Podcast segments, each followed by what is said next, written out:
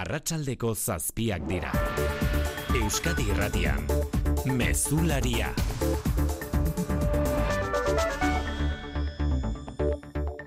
Arratsaldeon guztioi Eusko Legebiltzarrerako hauteskundeak gerturatu ahala ugaritzen ari dira alderdi ezberdinen arteko akordio politikoak. EH Bilduk eta Elkarrekin Podemosek iragarri dute gaur aurretan erabeen eskubideak babestuko dituen Euskal Legea adostu dutela jeltzale eta sozialistekin. Akordioaren ondorioz, emezortzi astera luzatuko dira gurasotasun baimenak progresiboki Euskadin, baita sektore pribatuko langileentzat ere. Miren Gorrotxategi Podemos, Oiana Etxebarrieta EH Bildu. Aurten dekretua onartuko duela aurreikusiz hogei milioiko badiru kopuru hori amasietik amazortzira zabaltzeko jaiotzagatiko eta adopziogatiko baimenak. Uste dugu aurren interes eta neraben interes gorena babesteko tresna berriak jarri ditugula mai gainean, beraz, balegea babestea erabaki dugu. Ezkuntzan posible izan etzen arren, legealdi amaieran lau legetan espero ditu akordioak inigo urkullu lehendakariak.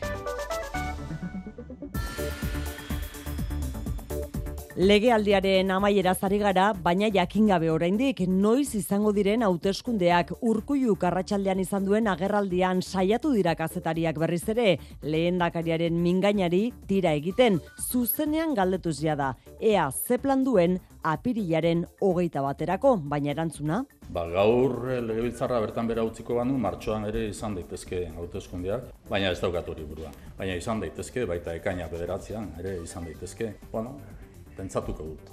Pentsatuko dut. Erantzun zehatzik ez beraz urkuiuk hauteskunde dataz ustekabeko iragarpena berriz urdaibaiko guen jaimi lotuta Elisabete Etxanobe bizkaiko aldu nagusiarekin batera iragarri du bi urte hartuko dituztela erakundeek proiektua bideragarria ote den aztertzeko.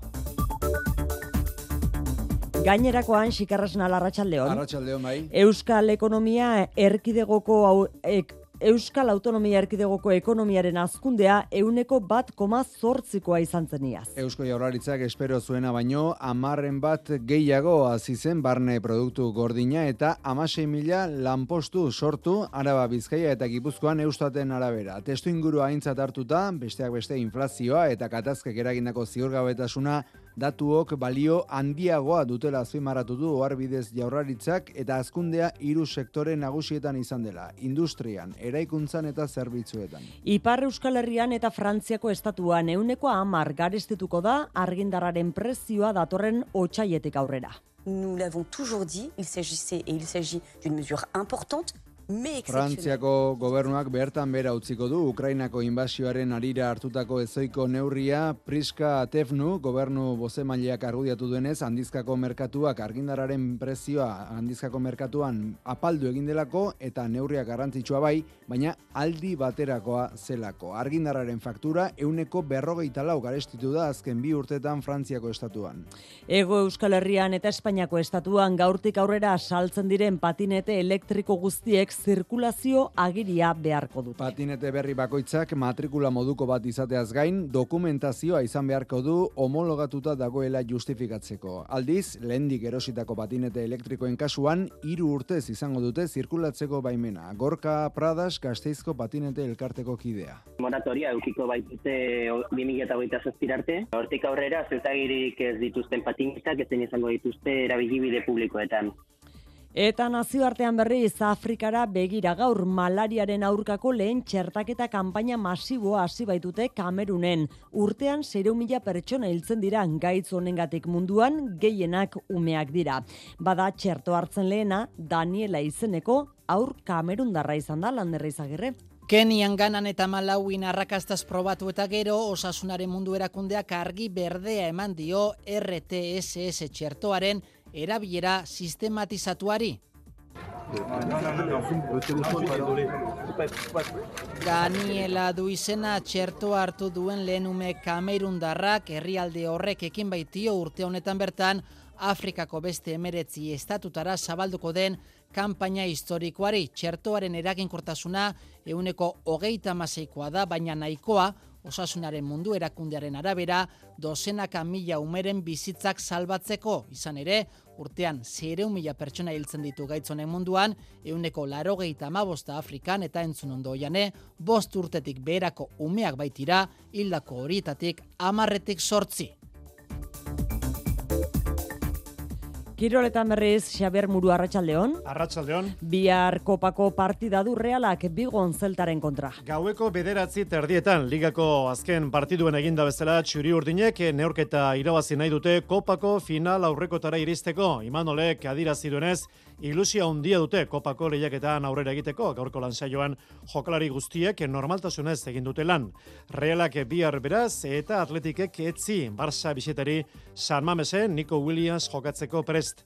Eskopilota, Nesio Arrandonea azpeko kideak esan duenez, goruntz egin du ikusle kopuruak aurtengo bibitako txapelketan, aurreko urteeta baino jende gehiago ari delkartzen pilotalekuetan. Eta saskiboloia, Baskoinek eta Bilbo Basketek Europako partiduak izango dituzte aste honetan, Bizketarregetzi Alemanian jokatuko dute, Arabarrek ostiralean Gasteizen Barentzaren aurka. Laboral kutsak babestuta, eguraldia eta trafikoa. Euskalmeten Aiara Barredo Arratsaldeon. Arratsaldeon badatezen orduetan ipar isurialdean euri pixka bat egin dezake, baina ez da askorik izango eta hegoaldean berriz ateri eutxiko dio. Eta biharko egunari begira, ba, gaur baino giro eguzkitsuagoa izango dugu eta berriz ere giro oso epela izango da nagusi. Goizean goiz belaino itxua izango dugu barnealdeko hainbat txokotan, baina gainerako tokietan goizetik aurrera giro argia nagusituko da eta zeruan ba goio deifin batzuk besterik ez dira agertuko errepidetan ez dago nabarmentzeko arazorik.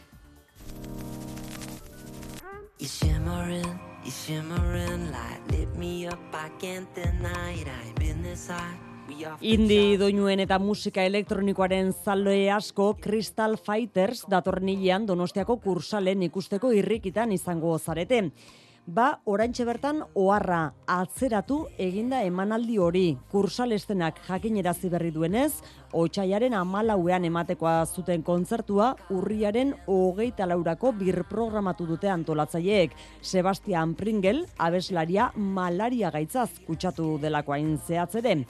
Jatorrizko kontzerturako erositako sarrerak urriaren hogeita lauko emanaldirako baliagarriak izango dira bere horretan. Aldiz, dirua hueltatzen nahi dutenek, kursal estenara imeia bidali beharko dute, itzulketa hori eskatuz, otxaiaren amalaua baino lehen.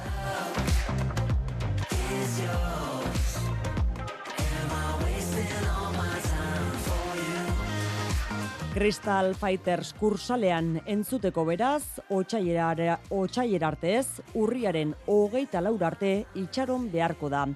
Azkenean, arratsaldeko zazpiak eta zortze minutu dira teknikan eta errealizazioan Paula Asensio eta Xabier Iraola. Euskadi Irratian, Mezularia. Oiane Perez. Bilbon ez tabaida piztu da Juan Maria Burto alkateak esandakoaren ondotik. Errepideak moztu gabe manifestazioak espaloietatik egiteko aukera jarri du mai gainean alkateak. Eguneroko martxa, ahalik eta gutxien oztopatzeko bere esanetan. Bilboko alkatearen itzoriek Luiseron zorroz kritikatu dituzte besteak beste, ela sindikatutik autoritarismoa leporatu zalkateari besteak beste. Bai, kezkatuta agertu da Juan Maria Burtu alkatea zer irratik katean egindako elkarrezketan Bilbon egunero deitzen diren manifestazioek herritarren bizikalitatea baldintzatzen dutela esanez. Hortaz, ez du beharrezko ikusten protesta bat deitzen den bakoitzean errepidea moztu eta gizarte osoaren eguneroko ibilera baldintzatzea. Protestak deitzen dituzten langilei ardura eskatu die eta galtzada mostea angustiz beharrezko astenean manifestazioak beste toki batean edo espaloian egitea proposatu du Bilboko alkateak.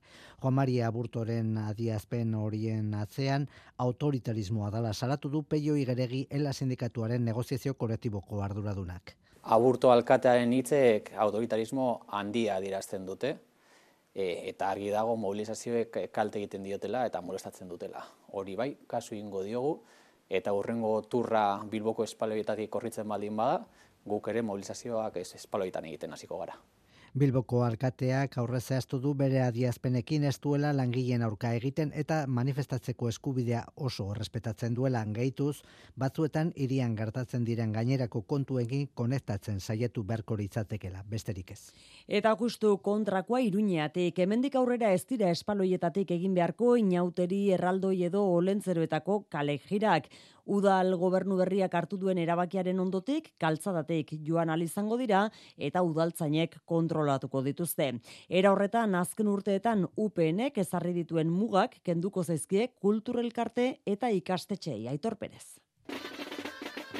Mozorrotuta inauterietan, baserritarrez jantzita olentzeroren atzetik edo festa giroan auzoetako erraldoiekin joan da, hemendik aurrera kalejiretako parte hartzaileak galtzadetatik joan izango dira, hau da, iruñeko udalak ez ditu derrigortuko espaloietatik joatera. Zehazki udal gobernu berriak egin duena izan da, horrelako ekimenak arautzeko UPNek azken urteetan erabiltzen zuen ebazpenaren esaldi bat aldatzea hitze zitzioen, ikaste etxeek antolatutako kalejiretan udaltzaingoak ez duela lagunduko eta zir zirkulazio arauak bete beharko dituztela. Endik Alonso segurtasun zinegotzia da. Hemendik aurrera esaldi hori ja ez da gertzen baimenak emateko eta gainera aldatzen dugu ere izpidea. Gure izpidea hemendik aurrera izango da alden guztietan bai lagunduko dugula doaltzainekin Ia zinauterietako bederatzi kale jira espaloietatik joatera behartu zituen udalak bi aste barru izango direnei begira berriz udal gobernuaren irizpide berria indarrean izango da eta segurtasun arrazoiak ere argudiatu ditu Alonsok. Izan ere, gugoratu behar da, arrotxapean eta txantrean istripuak izan zirela erraldoiekin espaloietatik zijoazela erori baitziren.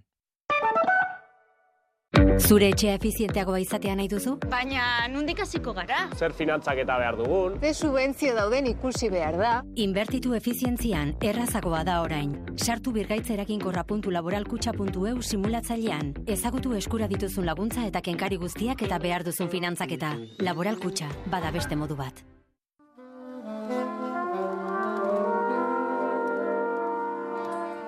Txaranga aurreta bizkaiak, baietz sortzia etzan, sortzietan.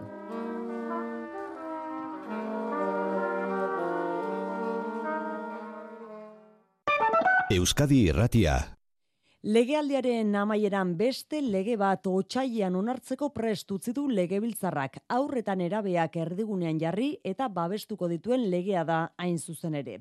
Oposizioaren babesa ere izango du, bai gutxienez, elkarrekin Podemosiu eta EH Bildurena.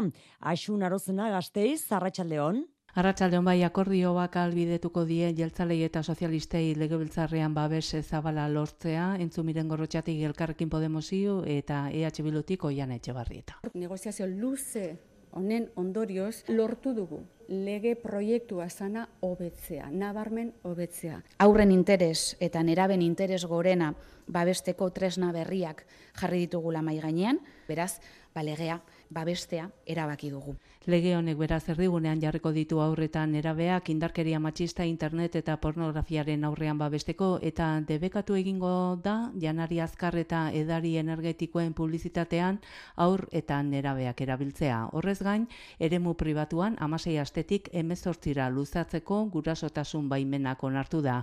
Miren gorrotxategik adirazi duenez, horretarako dekretu aurten bertan onartuko duen jaurlaritzak eta hogei milioi euron bideratuko dira horretara.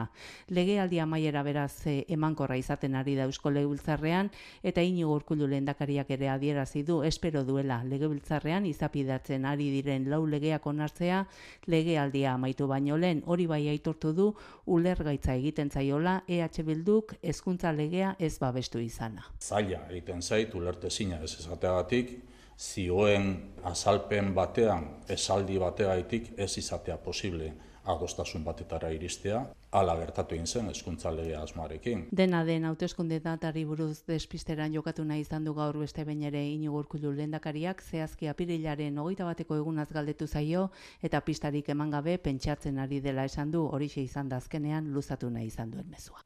Ine Urkullu lehendakariak hain zuzen ere, Elisabete Etxanobe Bizkaiko aldun nagusiarekin elkartu ondoren ajurianean eman duten prentxaurrekoan egin ditu adierazpen horiek.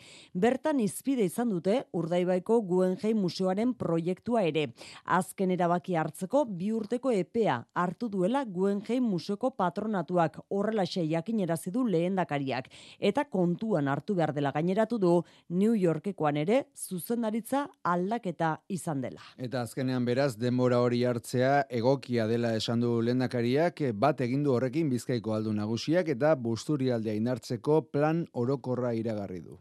Guggenheim Bilbao Museoak patronatuaren bere azken bileran, finkatu egin du, 2008-2008 bi urte hauetan, bi urteko epealdi bat eman egin dio bere buruari Guggenheim Bilbao Museoak bere plan estrategikoa garatu egin alizateko. Honetan, e, urdaibaiko biosfera da, Euskadin daukagun, e, errazarra edo katalogazio hori bakarra daukan e, lekua da. Plan berezi bat behar dauela ulartzen dugu. Hain zuzen be, ba, bueno, e, instituzioen elkarlan horren bitartez, e, komarka horrek, usturialdeak behar dauen e, osotariko plan bat e, eratzeko.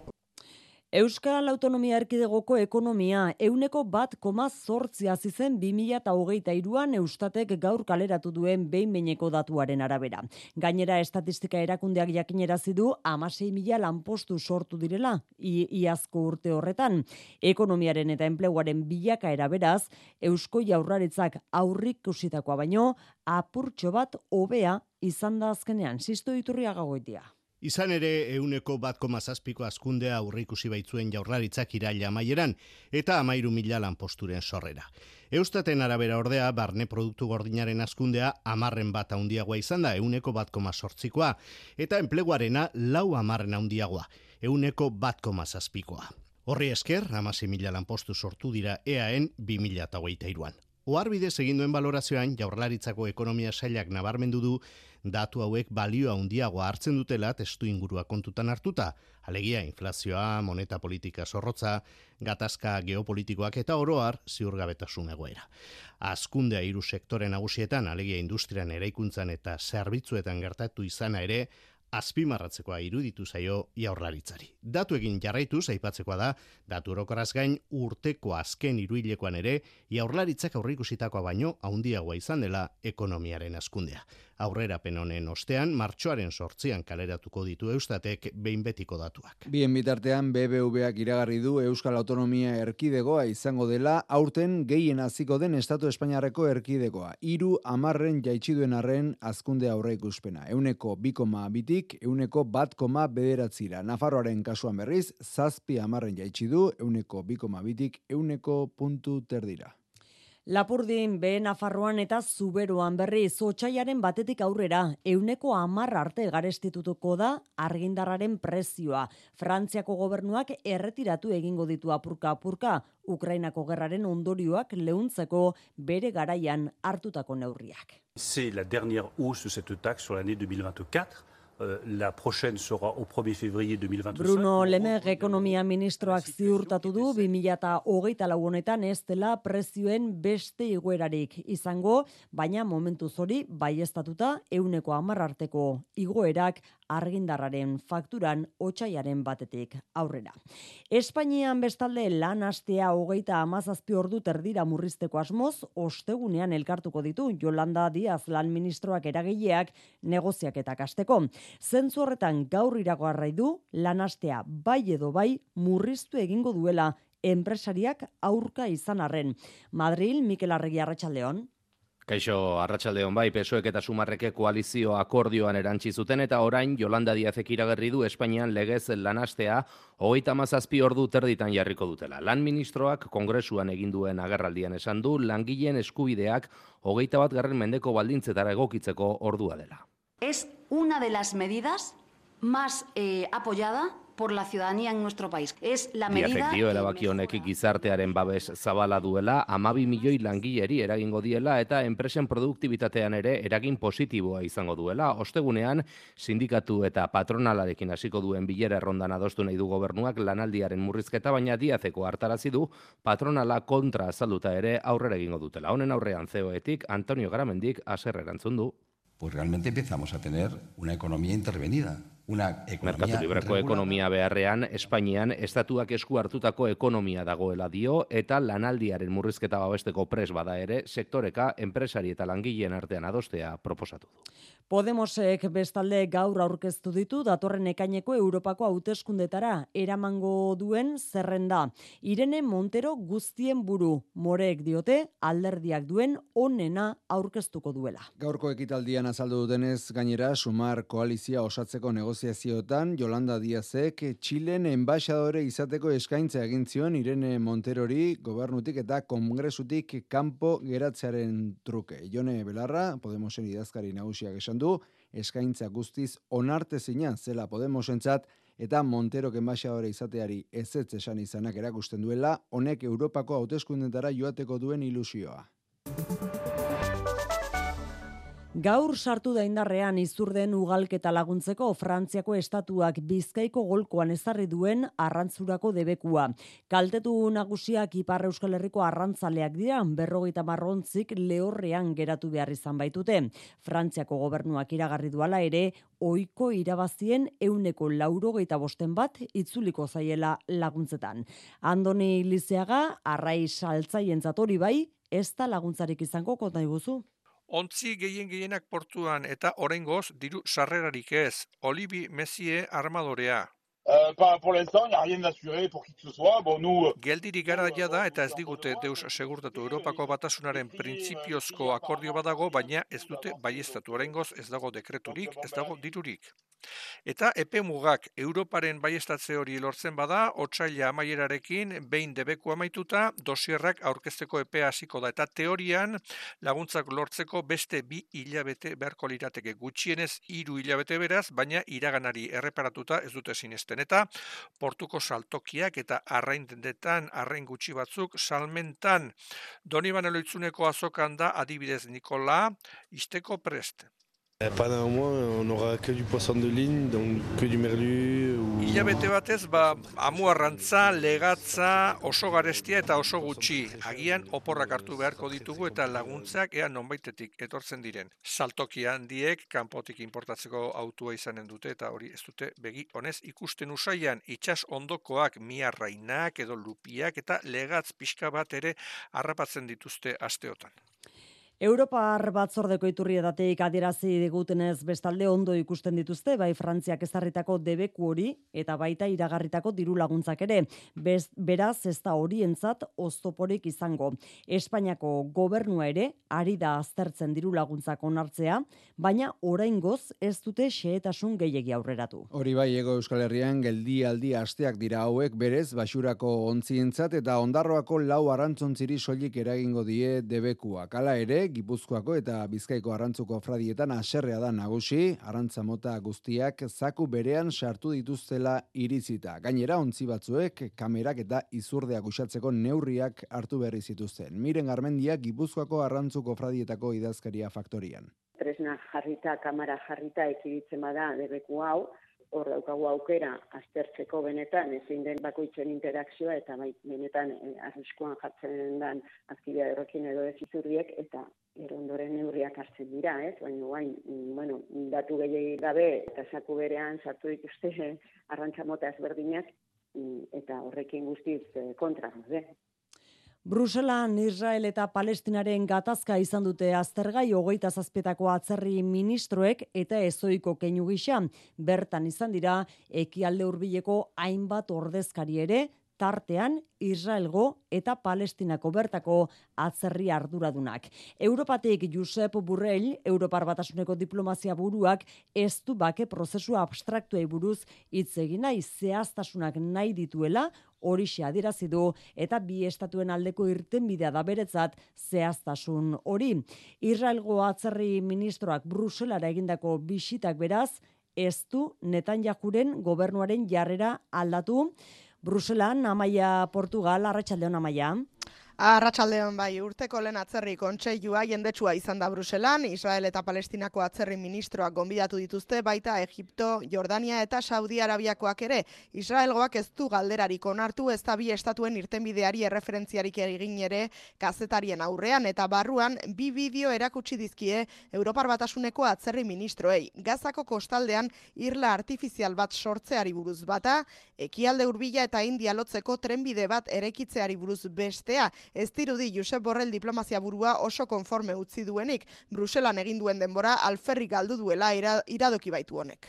Creo que el ministro hubiera podido aprovechar mejor su tiempo para preocuparse por la seguridad de su país Palestinako atzerri ministroak eta Israelgoak ez dute aurrez aurreko bilerarik izan. Kontseilura sartzean, Riyaz Almaliki palestinarrak Europar batasunari eskatu dio gaitzesteko netan jakuren hitzak bi estatuen irtenbidearen aurka eta aztertzeko ari zigorrak ezartzeko aukera. Beintzat bi estatuen irtenbideari dagokionez babesa badu Bruselaren aldetik, borrelen bake planak dio palestinar estatuaren sorrera dela bakerako irtenbide bakarra. Ura bultzatzeko nazioarteko konferentzia antolatzea ere badakar plan horrek Belgikak bere burua eskeni du ari harrera egiteko, baina ez du datarik oraingoz.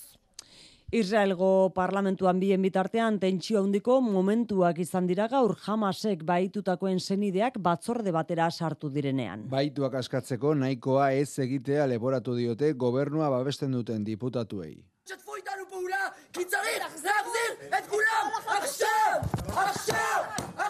Gazan bertan, errefusiatuak babestuta zeuden eraikinei egin die eraso Israelek eta gutxienez berrogei pertsona hil dituzte bertan. Guztira, ia berreundira azken hogeita lau orduotan hildakoak. Epaitegietan bestalde Espainiako auzitegi gorenak legez kanpokotzat jo du 2021 batean zeutara iritsi ziren lagundu gabeko 1500 adin txikikoren itzulera Marokora. Espainiako gobernuak atzerritartasun legea eta giza eskubideen Europako hitzarmena urratu zituela argudiatu du epaiak bi araudiok atzerritarren taldekako kanporaketak espreski debekatzen dituela kontuan hartuta Inara Ortiz. 2008 bateko maiatzaren amazazpi eta emezortzian, Sahara zazpiko ama 2000 pertsona heldu ziren zeuta irira, urteetan izan den iritsierarik jendetsuenetakoan. Horietatik mila eta bosteun lagundu gabeko adintxikikoak ziren. Hemezortzi urtez berakoak abuztu erdialdean itzuli zituen Espainiak Marokora. Egun horietakoa hitzezitz inbasioa izan zela eta egoera berezi horrek bultzatuta itzularazi zituztela adintxikikoak. Hori izan da zeutako gobernuak berez debekatuta dagoen taldekako kanporak eta defendatuz, auzitegi gorenean jarritako elegitearen funtsa epaileek ez dute ontzateman eta fiskaltzarekin bat egin dute esanez itzulitako adintxikikoak kalte fisiko eta psikikoak pairatzeko arrisku larrian utzi zituela Espainiak. Hildo beretik magistratuek ez dute aintzat hartu froga gisa, Maroko kitzulketa gauzatu eta egun gutxira adintxikikoak onik eta salbu jaioterrira heldu zirela Espainiako agintariei bidelitako imeia. Epaitegietan jarraitu behar dugu Alexandru Ionita gaztea jipoitzagatik akusatutakoen kontra egiten ari diren horretan lekukoen txanda izan baita gaur epaiketan bizkaiko lurralde auzitegian. Zer adierazi dute lekuko horiek, Marijo de Gorratias? Alessandroren lagunak deklaratu du gau hartan berarekin zenak une batez bakarrik lagazuela komunera joateko itzultzean gutxienez amar gazte zeudela laguna inguratzen eta kolpatzen. Él llegó a ver cuando le estaban agrediendo con botellas de cristal. Saiatu zela banatzen baina ezinezko izan zitzaiola erasotzaile asko zirela. Horregatik aldendu eta erasotzailek aldegin zutenean joan zela laguntza eskatzera. Bat bat bira deitu zuen lekukoak berretsi du Alessandru konorte barik zegoela zauriekin buruan eta bedarretan botata basakeria bat erasoaren grabaketan geratu geratu esaten agertzen den neskaren deklarazioaren arabera. ¿A qué se refiere con salvaja? Yo creo que no hace falta explicarlo mucho porque ya se ve en la foto también. Golpes por aquí, esto lo Gau hartan akusatuek beste hainbat gertakaritan parte hartu zuten biktimak inguratzen eta izu eragiten lau lekukok deklaratu dutenez. Bihar jarraituko du epaiketak Bizkaiko lurralde auzitegian. Gaurtik aurrera ego Euskal Herrian eta Espainian saltzen diren patinete elektrikoek zirkulazio ziurtagiria izan beharko dute. Patinete bakoitzak matrikula moduko bat izan beharko du eta homologatuta dagoela justifikatzen duen dokumentazioa izan beharko da. Espainiako trafiko zuzendaritzaren arabera, neurri horiek erabiltzaile eta oinezkoen segurtasuna hobetuko du. Imanol de la Barga. Neurri deigarriena bai patinetek identifikazio plaka izan beharko dutela Gorka Pradas Gasteizko patineten elkarteko kidea da. DGTren ziurtagiri sistema indarrean jarriko da, eta bueno, horrek behartzen du hortik aurrera saltzen diren patinete berriei ziurtagiri plaka bat erabiltzera. Eta plaka edo matrikula horrek eh, justifikatu beharko du patinete horrek ez dituela gaindituko orduko hogeita boste kilometroak abiadura neurgailua izan beharko dute, balazta sistema eta gurpil homologatuak ikusgarritasuna bermatzeko argiak baita keinukariak ere toleste sistema egokia eta aparkatuta daudenean lurrera erori ez daitezen oreka sistema berezia, baita klaksona ere. Erosleak ez du aparteko tramiterik egin behar eta kontuan hartzekoa orain arte saldutako patinetek beste hiru urtez zirkulatzeko aukera izango dutela ez da zer egin behar, baina ziurtatzea erosten den patineta ziurtagiria daukala. Ziurtagik ez dituzten patinetek moratoria eukiko baitute 2008 zazpirarte. Hortik aurrera ziurtagirik ez dituzten patinetak ezen izango dituzte erabilibide publikoetan. Estatu mailako araua dator Euskotren edota Bilboko metroak patineten sarrera debekatu eta aste betera. Gazteizko patinete elkartekoek uste duten neurri hauek ez direla egokiak eta zaurgarrienei kalte egiten dietela. Arau honekin gainera ezingo lukete zirkulatu monoziklo gisako ibilgailuek. Muga gehiago beraz, patinete elektrikoei garraio publikoan erabiltzeko ezarri zitzaien debekuaren ostean arratsaldeko zazpiterdiak.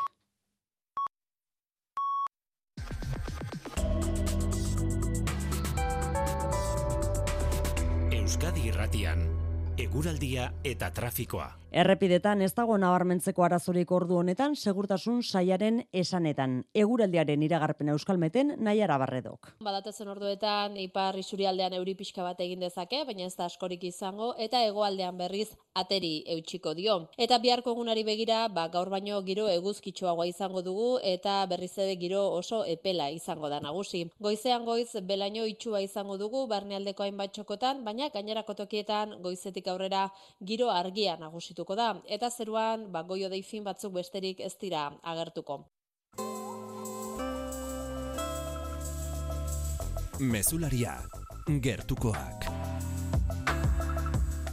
Iruñea Zaragoza arteko tren zerbitzua bidaiari gehiagotara iristeko helburuz, tren modelo berria bihartik aurrera izango da martxan. Jose Antonio Santano garraioetako eta mugikortasun iraunkorreko estatu idazkaria aurkezpenean izan da Nafarroan eta Maria Txibite lehendakariarekin batzartzeko baliatu du bere bisita. Besteak beste, prestazio handiko trena, AP irurogeita sortzearen eskualdatzea edo belateko tunelaren inguruko jarraipena egin dute bilera horretan patxiregoien. Maria Txibitik adierazi duenez foru gobernuak lanean jarraituko du prestazio handiko trena gero eta realitate hurbilagoa izan dadin. Bide horretan ez gelditzea eta aurrera egitea da garrantzitsuena Jose Antonio Santanoren aburuz. Queremos seguir y si podemos aumentar el ritmo, mejor. Lo más importante es que no paremos. Para que tren modelo berriari da okionez, Zibia izeneko tren berriak seireun bidaiari hartzeko edukiera du aurreko modeloa, lau iruro martrenak baino berreun bidaiari gehiago. Renferen trenak berritzeko prozesuaren lehen urratsetako bada Nafarroan, azken aldian gobernuak egindako eskaerei erantzuna emanez. Era berean garraio publikoa sustatzeko azken urteetan bultzatutako neurriak aztertu dituzte. Izan ere, 2008ko irailean distantzia hartaineko maiztasun handiko bideiarien doako abonamenduak martxan jartzeak eskari handia izan du Nafarroan erabilera anitzeko hogeita mairu mila bidaia baino gehiago egin baitira. Garraio publikoari lotuta, abantza autobus zerbitzuetako langileen salaketen ari da agerraldia eskaini du Azara Dominguez, mugikortasun diputatuak batzar nagusietan. Bertan azaldu duenez, abantzako autobusen egoera gaur gaurkoz ona da, eta erabiltzaien gatik jasotzen dituzten kesek nabarmen egin dute behera. Ikuskatzeak eta kalitatezko zerbitzua bermatzeko lanean jarraituko dutela azpimarratu du Domengezek gainera iragarri du hiriburuen arteko eta debagoieneko loturak egiten dituen konpainiak urtea amaitu baino lehen hogeita bat autobus berri izango dituela. Etengabeko jarraipena egiten diogu avanzari. Zerbitzua exigitu daitezken segurtasun eta kalitatezko parametroetan eman dadin. Artu ditugun neurrien artean, Flotak hogeita bat autobus berri izango ditu aurten. Nabarmen jeitzi dira jakinarazitako gora beherak. Donostian Nafarroa hiribideko espaloitik zuaitzak mozten hasi dira Bask Culinary Center berria eraikitzeko lanen testu inguruan. Lanak segurtasunez egiteko kendu dituztela eta ondoren ordezkatu egingo dituztela diote Bask Culinary Centerreko iturriek, baina sos manteo elkarteak salatu du zuaitz horiek ez zituztela ukituko agindu zietela informazio bileran. Ekaitzagirre. Zuaitza kobraren ere mutikampo zeudela jakinen azizien bizilagunei amenabar enpresako arduradunetako batek azaroan egindako bileran, hori dela eta aserrea adirazi eta azalpenak eskatu dizkio udalari sos manteo plataformak Elena Duran plataformako kidea. Pentsatu dugu atera batean, ari zirela zuaitzoiek ateratzen birlandatzeko ideiarekin, baina gero ikusi dugu ez ez, osea, motozerrak hartu, rirrao eta epurditik e, bota dituztela. Ba, ez gaude eskandalizatuta, ez dakigu zergatik egin duten, zeinek baimendu duen, udalak ez du erantzuten, Bas Culinary Centerrek jakinarazi du obrak segurtasunez egina izateko udalak emandako argibide isegiz moztu bituztela zuaitzak 18 denera eta obraren garapenak ahalbidetzen duen neurrian landatuko direla berriro udalak zehaztutako zuaitz berriak. Egunotan lursaila prestatzen jarraituko dute eta Nafarroa etorbideko erreietako baten zirkulazioa moztu egingo dute bost egunez. Ilabete amaieran ekingo diete eraikin berriaren lanei. Bas Culinary Centerren proiektuak inguruko bizilagunetako askoren aserrea eragindu azken hilabeteotan. Bilbon berriz, orduko hogeita mar kilometroko abiadura muga ezarri izanak trafiko istripu kopurua murriztu egin du. 2000 eta amalaugarren urte azkeroztik, iazkoa izan da trafiko ez behar eta zauritu gutxien utzi dituen urtea. Hildakorik ere, ez da izan iriko errepideetan, janire geren abarrena. 2008an mila bosteun da berrogeita saspi istripu zenbatu dira Bilbo irian aurreko urtean baino euneko biter digutxiago. Saurituak eragin dituzten ez beharrak, laureun da laurogeita amasei izan dira, azken urteotako erregistrorik basuena amaia arregi segurtasun zinegotzian. Iaz, laurean da largo eta masei izan ziren. 2008 izan dugun zifrarik txikiena, 2008ko erregistroarekin alderatuta, biktimak eragin dituzten istripuen zifra euneko saspi baino gehiago jeitzi da. Bilbon, abiadura hogeita mar kilometro ordura murrizteak ere eragin positiboa izan duela uste dugu. Ibilgailuek harrapatuta sauritutako pertsonen kopuruak ere beheranzko joera izan du azken urtean eta garrantzitsuena Bilboko errepideetan azken ama bilabeteetan ez da hildakorik izan. Aparkatzerakoan edo aparkalekutik irtetzerakoan egindako maniobra okerrek eta gidarien deskuiduek eragin dituzte istripuak eta gehienak amarretik zei bide zuzenetan gertatu dira. Udaltzaingoak bederatzi mila eta laure unisun jarri ditu abiadura gainditzeagatik aurrek urteko kopuruaren erdian. Kultura leioa. Aste osoan zehar eh, kulturan, literatura eta zinema beltza izango dira protagonista Nafarroan izan ere martxan dira hil beltza, Euskal Novela beltzaren astea, baztanen eta Pamplona negra jaialdia irunean. Bi jaialdiak aldi berean antolatu dituzte eta gainera biek betetzen dituzte amar urte 2000 eta hogeita lagunetan. Urte urrena behar bezala ospatzeko egitarau berezia prestatu eta egile garrantzitsuak gonbidatu dituzte.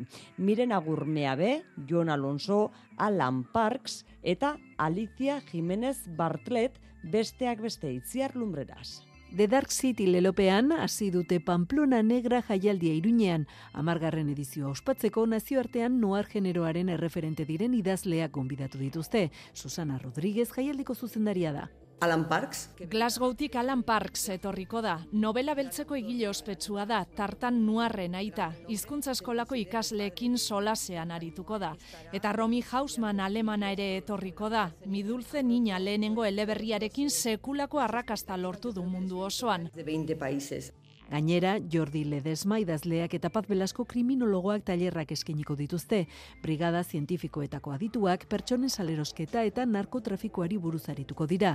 Antzerki beltza ere izango dugu gaiarren, zinema beltza filmotekan, gastronomia beltza, jarduera beltzak liburutegi publikoetan eta ohiko antzerki bilbide beltza kondestable jauregian. Eta hori guztia iruñean gertatzen den bitartean, bastanen euskal literatura beltza izango da protagonista hilbeltzari esker. Amargarren urte urrenaren arira, igande bitartean amarre ekitaldi antolatu dituzte. Esaterako egilekin topaketak, mainguruak, liburu aurkezpenak eta bertso saioak. Konbidatu dituzten egileen artean besteak beste, Mirena Gurmeabe eta Jon Alonso. Xabi Baiaren agilbeltzalkarteko kidea. Ameabe izanen da azkazkenean, Eusebio Arkeagari buruz e, solasean, Jon Alonso aurkezuko du bere Karbai Euskadin, berazken e, eleberrian. Eta egitaragoa osatzeko susmagarrien gaua, misterio jolasa eta itzuli beltza aurten elizondoko behartzun auzoan barna. López Mendizabal Tolosako familia ezagunak bere funtsaren zati bat Euskadiko Artxibo Historikoaren esku utzi du. Xabiertxo lehenengo ikastolek erabili zuten euskarazko hezkuntza liburuen egilea izan zen Ixaka López Mendizabal. Imprenta bat izan zuen eta liburuak argitaratu ez ezik idatze ere egin zituzten Ixakak eta bere seme Xabierrek. Gerra zibilan erbesteratuta, Argentinan euskal kulturarekin eta euskararekin lotuta egin zuten lana ikusteko da funtxor, ikusiko da funtxorretan. Serapio Mujika historia lariarekin eta agirre lehendakariarekin izandako mezu trukaketa, liburuak, novelak edo Xabiertxo liburuaren Argentinako edizioaren argazkiak dira Euskadiko Artxibo Historikoaren esku utzi dituztenak Mailu Odriozola. Euskal idazlea, kultura eragilea, euskaltzalea eta politikari abertzale eta jeltzalea izan zen Ixaka López Mendizabal. Imprenta bat zuen tolosan eta editore bezala egindako lana ere aipatzekoa da, Xavier bere semeak jarraipena eman zion lana. Euskal kulturaren eta historiaren barruan, garrantzia eta pixu nabarmena izan duen familia da López Mendizabal. Iñaki goio gaina, Sabino Arana Fundazioko teknikaria da eta funtsauen antolaketaz arduratu dena.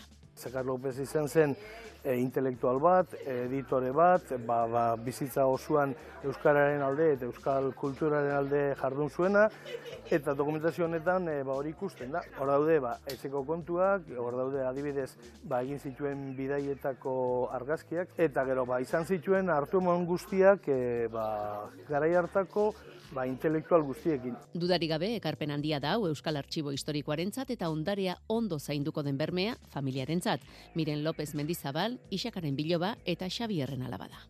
Ni bizi guztia eo naiz hoie denak inguruan genituela, baina Osa, bueno, eske ia zer ez dut ezautzen zertzeon, eta orduan behaiek etorri zianean, boz ikusten zen izkien begiak, bueno, eske dirdik reite ziren, ez, e, ikuste zuten ian ze, zenba gauza zeuden, ez, eta orduan nuain, ja, digitalizatu, babestu, eta gero zabaldu, zabaldu, oso importantia. Euskal Herriko azken bi edo hiru mendetako historia ezagutzen laguntzen duten funtsak dira. Zortziak hoge gutxi ditugu, Xabiar Muru Arratxaldeon. Arratxaldeon. Kiroletan berriz futbolari begira, dagoeneko kopako kanporak eta hementxe baitugu, realak bihar izango du partida. Hori da, bihar gaubeko bederatzi terdietan eta kopako lehiak eta honetan oski, talde txururdinak aurrera egin du, ligan, azkeneko partiduan eginda bezala, irabazteko helburuarekin zeleretuko dira txuri urdinak. Imandolek gaur adirazi duenez, ilusia handia dute kopako lehiaketan aurrera egiteko, gaurko lan saioan jokalari guztiak normaltasunez egin dute lan.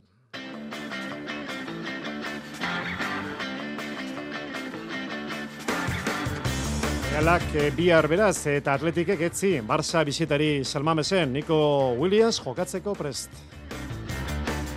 Inaxio errandonea azpeko kideak esan duenez, gorun zegindu ikusle kopuruak aurtengo bibitako txapelketan aurreko urtetan baino, jende gehiago ari elkartzen pilotalekuetan. Berezkoen buruzuruko bi neorketak gaur, donibane garaziko garatenean, lehenengoan bideo ondo giro bazitu berrogei eta hogeita sei lanberten kontra, bestean ifar nagusi berrogei eta hogeita zazpi darmenglaren kontra. Baskoniak eta Bilbo basketek Europako partiduak izango dituzte aste honetan, bizketarrek etzi Alemanian eta erabarrek ostiralean gazteizen Valentziaren kontra. Eta txirindularitza UAE taldeko Camila Gasparrinik irabazidu esprinean, Andra Cesaria, Laura Kutsako, Nadia Coaglioto irugarren salkatu Entzuleo, Karratxaldeon, zazpik eta berrogeita bi minutu, realak Galiziako lurretan berriro etekin ateren nahi du, joan den larun batean, ligako partiduan eginda bezala. Zeltari, aurreen dio, bigarnaldiz jarraian balaido zen, Baina orain honetan, kopako final laurdenetako leia izango da, gaueko bederatzi terdietan. Badago kanporaketan, aurrera egiteko, itxaropena eta ilusioa, imano alguazil. Pentsatzet e, saletua, ba, gu bezala, ba, bueno, e, eliminatoriak eta pasa ondoren, ba, bueno, e, gerturago ikusten dela finala, orduan, ba, bueno, ilusioa, ba, haunditu egiten da, alde horretatik, gu badakigu e, final badala eta hiru partidu behatziala ba, finalera hartzeko eta bueno, pentsatze saletuak e, oso ilusio handiarekin nengo diala eta guk e, alaxe gaude. Larun bateko ligako partiduan, serio jokatuta irabazi zuen realak, zeltaren kontra gutxeta bat, imanolen ustez, bihar bere taldeak nortasuna erakutsi beharko du berri irabazteko. Larun batean bezala, ba, nortasunarekin jokau, saiatu e, baloiak entzen, zehati belaiek ere jokalari ona dituzte, eta bueno, hortarako presio bat egin behar da. Ligako azken garaipenarekin eta jokalari gazteek berdegunean emandako mailarekin gustora Real kontranatzailea. Egia esan, ba, beti garaipenak e, indarra ematen dio taldeai eta gainetik ba, bueno, e, jende gaztearekin e, gainez e, batzuen debutarekin ere, ba, bueno, e, indar gehiago ematu du eta alde horretatik ere oso gustora. I haien, haien Muñozen lesioak utxunea utzi du Realaren atzealdeko lerroan, izan gote da fitxaketaren bat. Ikusiko dugu, ez baina, bueno, oan arte ikusi ezue, lehengo partiduan ere, Jo Mikel, e, Magu, egia san, e, zan zen ordo de zoilo eta unaiz baitare, e, eta, bueno, e, ez badir dute, ba, inok etortzen, eta argi esan nuen, ba, e, bat emate etortzen badima, hobetzeko da, eta bestela, ba, zan zeok. Imanoleak esan duenez, gaurko lan saioak, eh, denak, denek normaltasunez egin dute lan, ez da arazorik izan, eta ikusteko dago, bihar zenolako amaikako aterako duen taldeko internazaliak. Balaidos, plaza egokia, bertan jokatutako azkeneko bost partiduak irabazi ditu talde txuri urdinak, eba, bolada on horri eusten dion, biharko kopako neurketa gurean jarraitzeko aukera izango zuen. Hori bihar, Celta Reala, gaueko bederatzi eta ardietan, eta asteazkenean, ordu berean, Atletik, Barcelona, Salamesen, Zurigorriek, emaitza bolada onari amaiera eman diote Valentziaren kontrako partidua ligan galduta, aurkariak aldiz, Barsak atzo lau egintzizkion ba betisi. Gaur lezaman normaltasunez lan egin du Nico Williamsek, beraz ez luke arazorek izan behar etzi jokatzeko. Eta osasunak lasaitu hartu du sadarren jokatu dituen azkeneko hiru neurketak irabazita. Amaika garren postuan da, jago barazateren taldea, hogeita boste punturekin. Garaipen garrantzitsua, eskuretu zuen atzo ososunak, jetaferi, iru eta bi irabazita. Jago barazate. Ba, gora bera askoko partidu ez, lehenengo zatixea pixkan nahi dugunez, kontrola auki dugu, ondo jokatu, bi golein, ondo defendidu. Baina, futbolak hori deuk ez, jokaldi baten bita bateko horrek, ba, partidu eta gaitxu, eurek hasi indi pixkat, eta hor momentu txarrak ikuduz ez, berdin indosku, eta bita iruko hori beuki dabe. Sergio geldiketa honain dau, eta nik uste gero aldaketak eta gentia laguntziaz pixkate motza buelti, ez? Eta, bueno, gero sorioneko jokaldi hori heldu da, ez da normala hortik gola itxi, baina, bueno, gaur bintzat, ba, zuerte pixkate beuki dugu, hori garrantzitzu da, eta gutzako garaipen oso oso garrantzitzu. Ligako geita bat garren gaur azkeneko neurketa izango dute Granadak eta Atletico Madridek gaubeko bederatzietan. Eta bigarren maila, Eibarrek postu bat egin du aurrera zelkapen nagusian, Hueskan balia hondiko garaipena lortuta. Orain lau dira armaginak. Joseba Etxeberria. Ba, garaipen oso garrantzitsua, ez? E, ba, taldearen e, itxura eta, bueno, e, maila berdinketa ostean oso nahi izan dela, ez? Ez da erraza, e, utzetabi irabazten joan, ba, arerioak e, ba berdindu eta eta taldeak pa pauso hori ematea, ez. F Ligan hiru euskal taldeek emaitza onak lortu dituzte asteburuan, Realak eta Ibarrek irabazi eta Atletikek atzo berdindu Zurigorren artean Marta Sanadri entzun behar dugu. Bere ustez onzat eman bar da Tenerife aurkari zuzenaren zelaian atletako puntua. Ba bueno, nik uste eh kanponetan ba puntu bat eh, ateratzea nahiko garrantzitsua dela, e, taldearentzat konfiantza gehiago izateko eta eta dinamika on batean gaude eta horrela jarraitu behar dugu. Zazpiek eta berroita, zazpi minutu, berela pelotako berriak. Izan ere astelena izaki, gaur gaubeko bederatzietan katedra izango zuen. Kepa iruar, Arratxaldeon. Arratxaldeon, Xavier. Gai asko aipatzeko, lehenik eta bin, e, biztaizoa berezkoen buruzuruko lehiari, gaur bin orketa garazin, eta iparrak eta bideo ondok, irabazi dute. Bai, ba, ligaskara zelkatzeko azken neurketak izan dira gaur garazin eh, jokatu direnak, eh, azken eh, kanporaketak lehen partidan, bideondok berrogei, Lambertek hogeita zei, eta bigarren partidan, Iparrek berrogei, Darmendralek hogeita zazpi. Gaurko neurketari buruzko iritzia, Bixente, bideondok. Eh, partida ongi hasi digu biak, uste dut, amak arte elgarrikin ginen. Amartzi goiti uh, bizpailusak editut, gero bigarren arekin ahidez batzen nuen, pausatzen nuen, eta tantoak fite bukatzen dituen. Hor, uh, sei zazpi uh, tanto zaintzian joan naiz, gero goian uh, tanto gorrak egin ditu, fisikoki piskatuki tuan nintzen, eta bera nire etortzi da, ertorri da berriz. Baina hortzi goiti, kusi nut uh, Simonek uh, auta txarrak egiten zuena, eta hori bukaera arte atxiki dut. Multzoen eh, ligaskan eh, sartuta, posik agertu zaigu. Biziki kontent eh, gaurko emaitzarekin. Egia erran, be txapelkertaren aintzin, nerburua hori zen, ama irani gotzea. Lehen multzoan, ligaska hauetan, lehen multzoan, Luis Sánchez, Matiu Hospital, Eneko Maiz eta Pierre Etxeberri hariko dira, eta bigarren multzorako zelkatu direnak, Batxitia Dukazu, Peio Larralde, oie lendi zeuden, eta Vicente Bideondo eta Andoni Ipar. Eta bibitako txapelketa, amargarren jardunaldia bete da, lau baino ez dira geratzen lehenengo fasea, amaitzeko, kepa, hu badoa. Eta bikote guztiak kalkula gailua eta egutegi eskuetan, ba, ba kalkulo hiek egiten eh, dabiltza. Urrengo jardunaldian, ostiralean, endaian, elordi rezusta, peña, albixu, zailkapenean, elkarren segidan dauden bibikote dira puntu bateko aldea, azpeko egitute, Jonander albixu. Bai, hor gare ez, oaindik bueno, lanan desente marko deu, urrengo bi partiduk nustet e, eh, garantzitsu dila baita, e, lordi da rezustan kontra eta ezkuria eta xabin kontra, eta bueno, haber partidu serik puntuarik lortzei jugun, da nik uste hori lortu ezkeo horrengo gala. Larun batean labriten lehen bi zailkatuak aurrez aurrea ze partida jaka Mariezkurrena etxeberria zabaleta biek galdu dute amargarren jardunaldian eta hainbeste aztetan landutakoa ez dute orain e, galdu nahi beraz garaipena behar dute. Egun berean Bilbon altuna martija laso aranguren atzoko bideari jarraitu eta alba da irugarren edo laugarren amaitu nahiko lukete azpekoek Julen Martija. E, Baenekin oso zaila zegoela klasifikazioa, baina bueno, hor gaude, bost punturekin, eta gora begira, baina bueno, ezin gara erlajatu, eta orduan, ba, bueno, partidoz partido eta ikusiko dugu urren Laso eta aranguren berriz matematikoki ez, baina aukerari gabe gelditu dira ia, aitor aranguren. Ja, zaila, baina, bueno, azkenen, gehatzean partidutar. En, goraka, ber, itxe daun, en, disfrutau, partiduk aber iraztetxun, da disfrutatzen duen azkenen. Azkenen partidutar,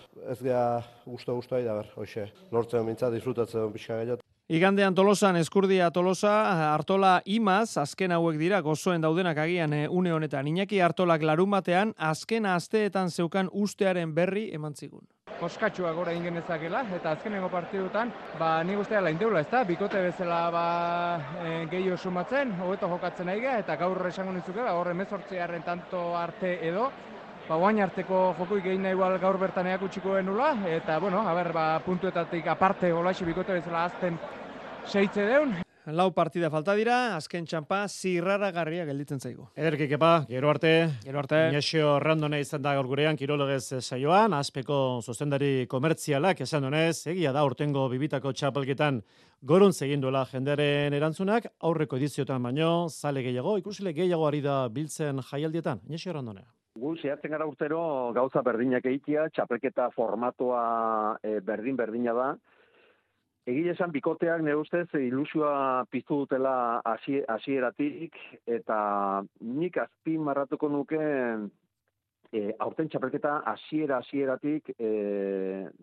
bueno, nola baita engantzatu induela eta, eta jende asko da bilela e, hasieratik. Lehen gurtetan, e, bai sumatu dugula, bihar direla bizpairu e, jardunaldi jendia pixkate azteko, gero ja egu berri buelta hortan edo lentxia gore ja animatu iten da, eta ja hortik aurrera jende, jende asko biltzen da, ez? baina horten hasiera hasieratik. Pilotaleku batzuk hasi dira, grisez pintatzen, donostiako atan irugarrena pilotaleku adibidez, berdetik grisera pasatzeko joera honetaz, errandonearen hausnarketa. Esaten duten ez, telebistarako eta interesgarria dela koloria hori, kontraste handi egiten dulako pelota txuriakin, eta, bueno, batzuek kejatu egin dire, baita kolorea oso matea dela, eta pelota jan egiten, e, duela, eta, bueno, egia da, larrua pixka bat e, kastigatu, e, kastigatu zilgortu egiten duela, eta, eta egia da, baino, baino, bueno, kolore oso elegantia dutzen niri, e, ikusteko eta ez dela baten nekagarria, biztantzako eta telebistan ikusteko, eta joera, pues, ematen du emendik aurrera hori hori izango dela, frontoi gehienak kolore hortaz pintatzen. Txirrindularitza Andratxe Saria gaur, Esprina, Camila Gasparrini, UAE taldeko italiarrak irabazidu, irugarren postuan, elmugaratu da Laboral Kutsako Nadia Kuaglioto. Eta atzo amargarren postuan salkatu zen Ane Santesteban palmako saria, ba, gaur Andratxa sarian ez du sorterik izan, erori eginda, laboral kutsako errenteriarra elmugatik hogeita boste kilometrora ondoriorik ez. Alex Aramburu, izan da gaur gurea, Movistar taldeko ezkioko txirrindulariak, txukunekin dio demoraldiari, podiuma zapaldu du, irugarren atzo Castellonen, Jose Maria Paulaz. Ziklismo pelotoiko gure puntxer nagusia dugu jotzailen zuena Joni Zegre eta Peio Bilbaorekin batera. Alex Aramburuk amargarren demoraldia du aurreko mendekoa dirudien Murias eta 2000 eta amabos demoraldia bere estraineko hartu ezkero bai behintzat. Aramburuk atzo irugarren egin zuen Castelloko klasikoan Mateus eta Goteraten ondoren. Bai, bai, urteko lehenengo izan gendu natzo, e, Castellonen, eta bueno, ba guztua egizun da. E, beti pixka baduak ine banekin e, bai, bilbidea nahiko polizela niretzako, eta bueno, ba, gizun, ba, talde, talde oso ondo izan, eta ba, ukaeran, ba, irugarren postu hori. Piskat pena, baina, bueno, e, ondo gabitzen dut, eta, bueno, agarro bai, Mallorcan nola juten da hau dana. Punto biltzaile trebea da Alex Aramburu, jotzaile izanik azken uneko zatian heltzen delako bera taularatzeko unea. Iaz puntuekin konformatu behar duela bi urtekoa izanik azkeneko garaipena, baina iazkoa gerakutsi zion zein duen bide horri gokiena. Bai, bueno, gutxura bera, ba, hemen ba, ondo hasi nahi no, baina ez azkenen e, uniko unen, ez? E, ondo hasi, hasi da bat eman, oan gero altura jongo naiz, eta e, azketorre Paris Niza, e, San Remo, eta horiek, ba, hor, bai nahi eta ondo bili, eta gero itzulia da baita, e, eta ardenak. Así que, bueno, hotxe, lehen urteko hasiera antzeko izango da, eta, bueno, lehen urteko karrera, hola, guztatu ba, nahiko nuke ondo hau. Gehien bat ba, San Remo eta e, Txulie eta olako tardenak. Mallorcako txailangean ikusiko dugu, entzun diogu, etzitik aurrera, Alex Aramburuk taldearekin itzartuta dauka oraingoz asteazkenekoa, ostiralekoa eta larun batekoa egitea. Ziklokrosa, ikusgarria, benido horren bizitakoa, amasi emilatik gorako zale, munduko kopako proba jarraitzen atzo, jendetzako puro honen arrazoiak, eman dizkigu, Xabier Usaibe nik uste dut horrek e, ale izateko arrazoi asko dauzkala. Batetik eta horren gainetik zeuk aipatu duzuna, Mati Van Der Poel eta But Van dira. Egun bitxi irundurari zin bikainago horiek ematen duten ikuskizuna oso oso dago imailakoa.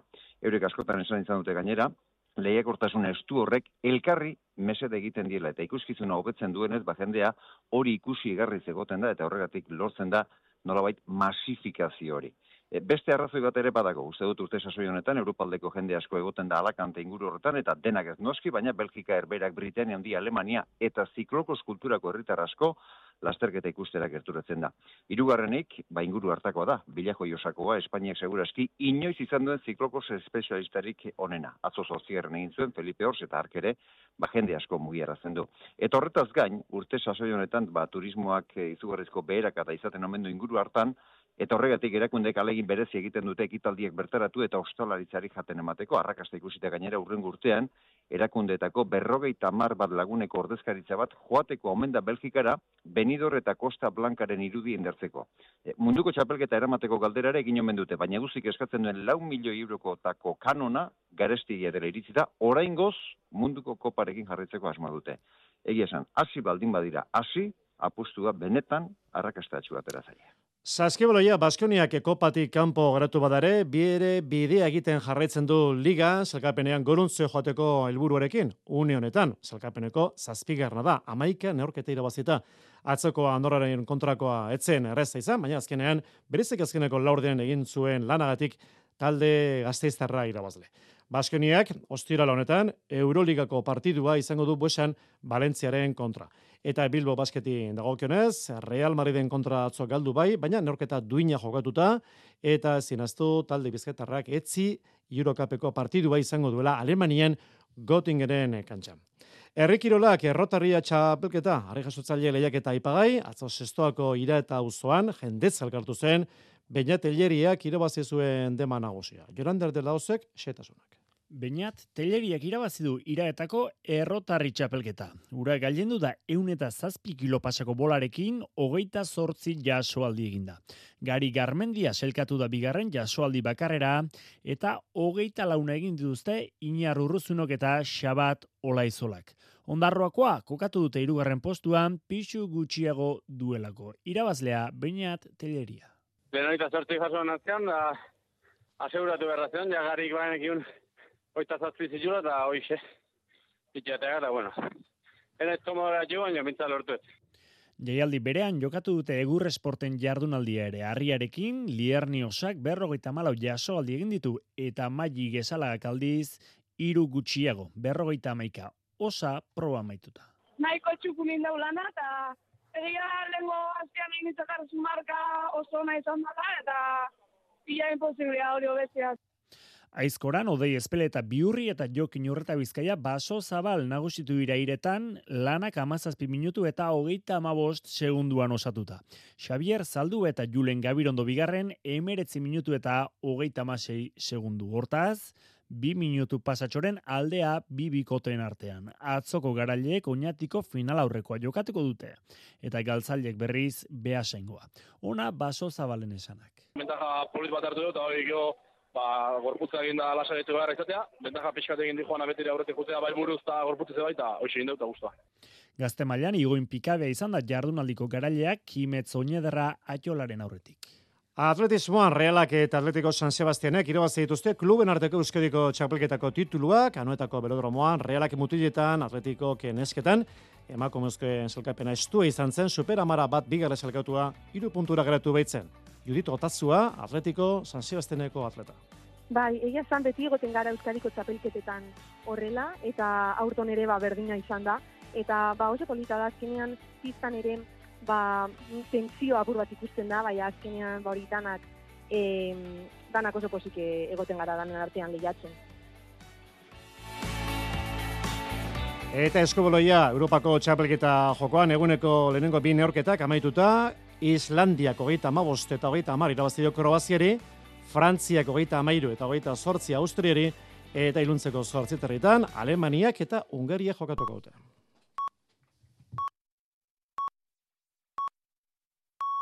Iluntzeko zortziak dira. Euskadi Irratian, Mezularia. Arratsaldeon berriz ere guztio, jajurienean bilera egin dute arratsaldean inigo urkullu lehendakariak eta Elisabete Etxanobe Bizkaiko aldun nagusiak eta bertan ezagutu dugu Urdaibaiko Guggenheim Museoaz erakundek erabaki duten azkena. Proiektua bideragarria ote den ausnartzeko bi urte hartuko dituztela erakundeok osatutako patronatuak. Lehendakariak azpimarratu du kontuen hartu behar dela New Yorkekoan ere zuzendaritza aldaketa izan dela eta egokia deritzola denbora hori hartzea azterketarako. Hausnarketarekin batekin da busturialdea indartzeko plan orokorra ere iragarri du etxanobe ahaldun nagusiak. Honetan, e, urdaibaiko biosfera da, Euskadin daukagun e, erreserba edo kataloga hori bakarra daukan e, lekua da. Plan berezi bat behar dauela ulertzen dugu. Hain zuzen be, ba, bueno, e, instituzioen elkarlan horren bitartez, e, komarka horrek, usturialdeak behar dauen e, osotariko plan bat e, eratzeko.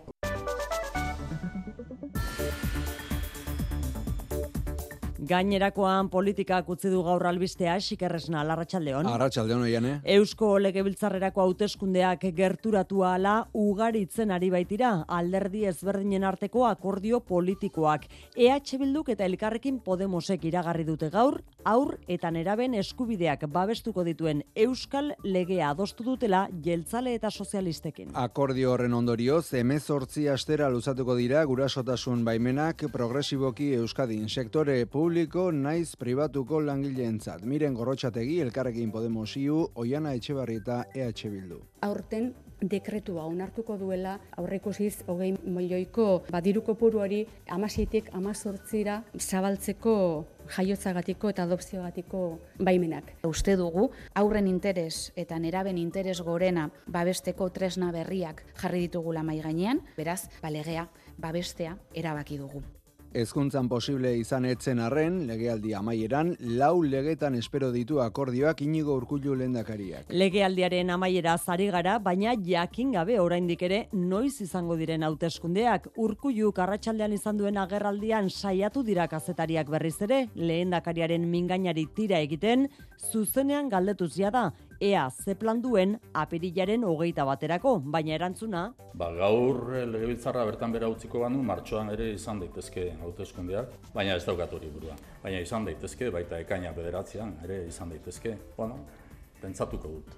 Pentsatuko dut. Horixe beraz, hauteskunden data ezagutu gabe jarraitzen dugula gaur gaurkoz. Euskal Autonomia Erkidegoko ekonomiaren azkundea bestalde, euneko bat koma zortzikoa izan zeniaz. Eusko Jaurlaritzak espero zuena baino amarren bat gehiago hasi zen barne produktu gordina eta amasei mila lanpostu sortu ziren araba, Bizkaia eta Gipuzkoan eustaten arabera. Testu ingurua aintzat hartuta, besteak beste inflazioa eta katazkek eragindako ziurgabetasuna, datuok balio handiagoa dutela azpimarratu du bidez jaurlaritzak eta azkundea hiru sektore nagusietan izan dela, industrian, eraikuntzan eta zerbitzuetan. Ipar Euskal Herrian eta Frantziar estatuan euneko amar garestituko da argindarraren prezioa datorren otxaietik aurrera.